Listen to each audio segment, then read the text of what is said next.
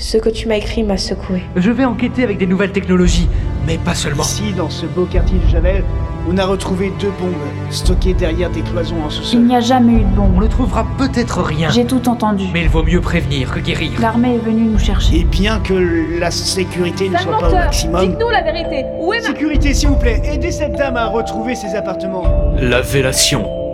Épisode 1. Le système est en marche. Rencontre. Paris. 3 avril 1993. 9h10. 20e arrondissement. Siège de la DGSE. Mon bureau.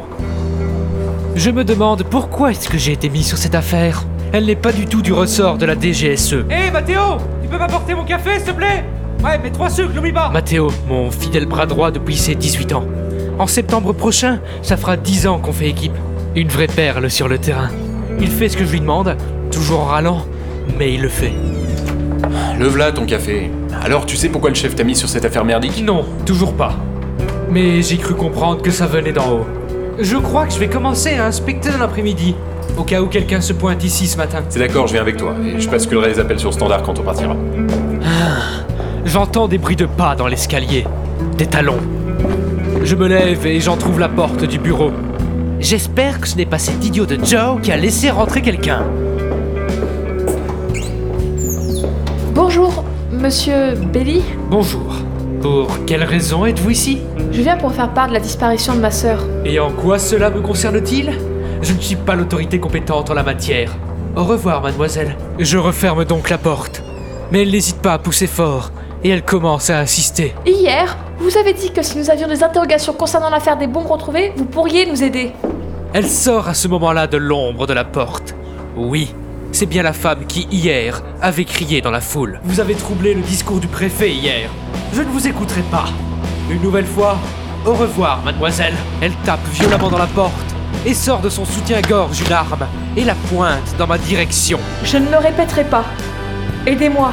Écoutez au moins mon histoire. Je vous promets que ça vous concerne directement.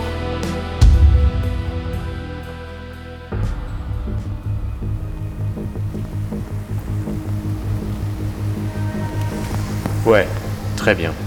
1m70, les cheveux châtains, les yeux verts à la trentaine. On s'occupe d'elle. Eh V8, ça te dit de partir à la chasse avec moi comme au bon vieux temps? Tu te rappelles de la nana hier au discours du préfet qu'on a juste pris pour une cinglée? Le boss a lu mon rapport. Il veut qu'on la chope. Je lui ai dit que c'était inutile, mais bon, Bon, elle est où? Aucune idée. On va se poster devant chez elle aujourd'hui. Elle habite à côté de commerce, pas si loin de sa sœur. Fais chier Elle devrait pas nous donner trop de fil à retordre, cela dit. Je ne le répéterai pas.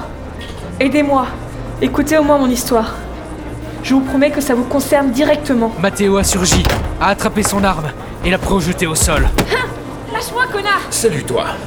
Bon, je voulais dur. Ça va aller, Mathéo. Lâche-la et garde son arme. Amène-la par ici. On va discuter. Merci.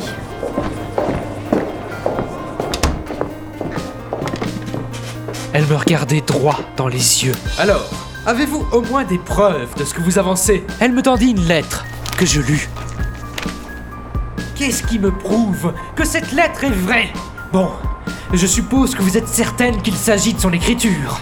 Êtes-vous sûr qu'elle n'est pas dans un hôtel en sécurité? Beaucoup de personnes ont été relogées dans des hôtels. J'ai déjà tout vérifié et passé des tas de coups de fil. Personne ne dit l'avoir vu. Il faudrait essayer de contacter un des flics qui a évacué la zone. On dit policier. Va vraiment falloir réviser vos bonnes manières. Bon, je téléphone au chef adjoint qui s'est occupé de déployer les troupes.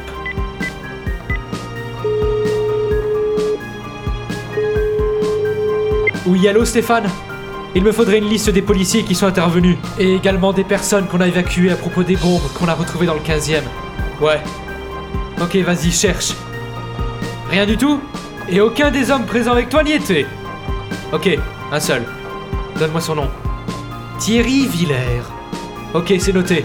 01 29 36 66. Merci. Bonne fin de journée à toi. Bonjour à ta famille. Bon, seule une personne serait au courant de tout le déroulement, alors que tout le commissariat devait se charger de l'évacuation. Ah, tout cela sans les services secrets. Je demanderai au chef plus tard s'il sait quelque chose. Dans tous les cas, cette affaire me paraît de plus en plus bizarre. Mais pourquoi êtes-vous la seule personne qui soit venue se plaindre à ce propos Je ne sais pas. Clara n'est que ma demi-sœur, mais elle l'ignore elle-même. Pour elle, je ne suis que la fille d'une ancienne amie de ses parents. Mais son père est également le mien. Depuis la mort de notre père et de sa mère, je veille sur elle. Clara est forte et se débrouille bien. Enfin, c'est ce que je croyais. Ah, d'accord. Je vous remercie pour ces informations. Mais j'ai encore beaucoup de pain sur la planche. Entre l'avancée du déplacement des bombes, le replacement des familles pour qui tout s'est bien passé, et cette affaire. Oh, j'ai oublié. Elle vivait avec son copain euh, Arnaud. euh, Son nom, je vais le retrouver. Gunther. Arnaud Gunther. Je n'ai pas retrouvé de traces de lui et de sa famille qui habitait dans le quartier. J'ai appelé son lycée, ils disent qu'ils ont déménagé. Ok, Mathéo, je te charge d'enquêter là-dessus, pendant que je m'occupe des affaires courantes. Je vous dis au revoir en attendant. Revenez demain matin, même heure. Très bien. À demain. Et de rien.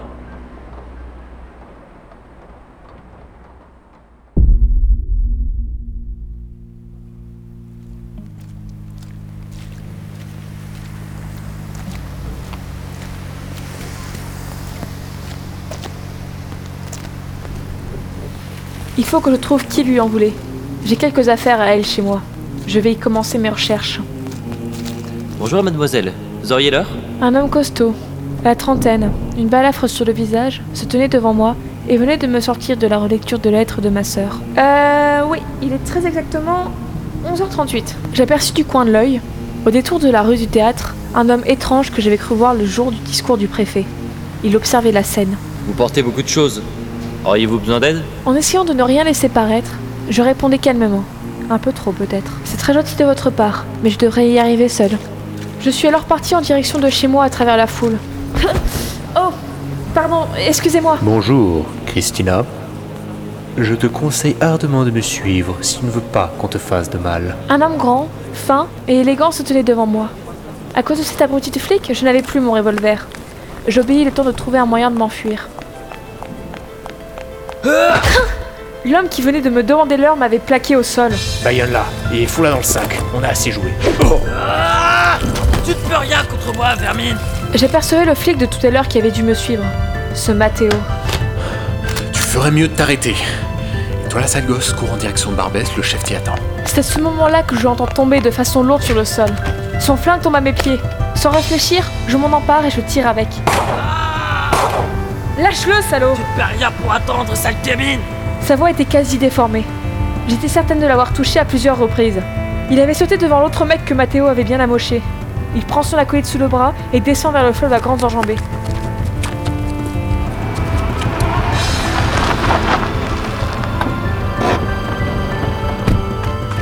Christina Passons chez toi et allons-nous-en Je m'occupe de Mathéo.